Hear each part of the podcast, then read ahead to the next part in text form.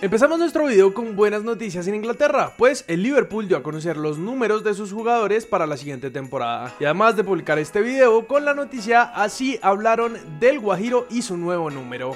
Luis Díaz llevará la camiseta número 7 de Liverpool antes de la temporada 2023-2024. El delantero colombiano dejará la camiseta número 23 que ha usado desde que llegó del Porto en enero de 2022 antes del inicio de la nueva campaña. El número fue dejado vacante recientemente por James Milner que se unirá a Brighton y Hove Albion cuando expire su contrato este verano. Así que el Guajiro volverá a usar su número favorito tras la salida del Porto y su debut con este número en Premier será el domingo 13 de agosto en el partido contra el Chelsea. Pasamos a Italia, pues aunque cada vez parecía más segura la salida de Duan Zapata del Atalanta, según el diario Eco di Bergamo, el Toro podría salir hacia el Fenerbahce o la Fiorentina, pero también agregan. Sin embargo, Atalanta no se privará a la ligera del atacante, más aún si el club cede a las atractivas ofertas por el prometedor danés Oglund, y más si también hace las maletas Muriel, autor de una temporada muy decepcionante.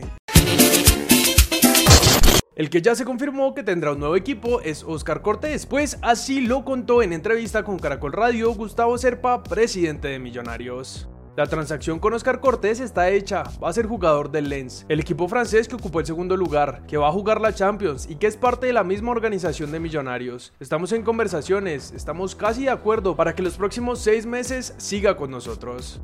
Y ya que hablamos del campeón de nuestra liga, todo parece indicar que Alberto Gamero tendría sobre la mesa la opción de renovar con el club por tres años más. Y aunque no se ha firmado, lo más probable es que el profe siga al frente del equipo embajador. Y los medios aseguran que cuando el equipo vuelva de Argentina tras el partido por Sudamericana, todo se hará oficial. Seguimos en nuestra liga, pues como todos sabemos, ya se terminó el primer semestre y aunque Millonarios se quedó con el título, también vale la pena destacar cuáles fueron los jugadores con mejores estadísticas. El goleador con 13 anotaciones fue Marco Pérez de Águilas Doradas y por supuesto tendrá su premio por convertir más goles en la liga. Carlos Darwin Quintero del América y Edwin Torres de Alianza terminaron como los máximos asistidores de la Liga Betplay con 8 cada uno en 21 partidos. Diego Martínez de Pasto fue el arquero que más veces dejó su arco en ceros con un total de 11, mientras que el que más atajadas hizo fue José Luis Chunga de Alianza con un total de 97 en 22 partidos. Finalmente el jugador con más pases en todo el torneo fue Pedro Franco, también de Alianza, que logró un total de 1.292 pases durante todo el semestre. Por otro lado, ayer les contamos que Uber Boder es nuevo técnico de Santa Fe y ya dio sus primeras declaraciones tras su llegada al equipo.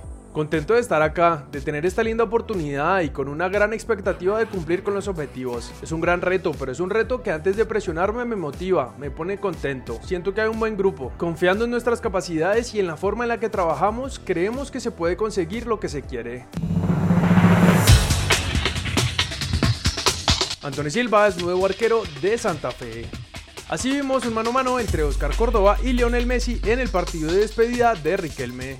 Con asistencia de Luis Quiñones, Tigres venció a Pachuca y ganaron el campeón de campeones.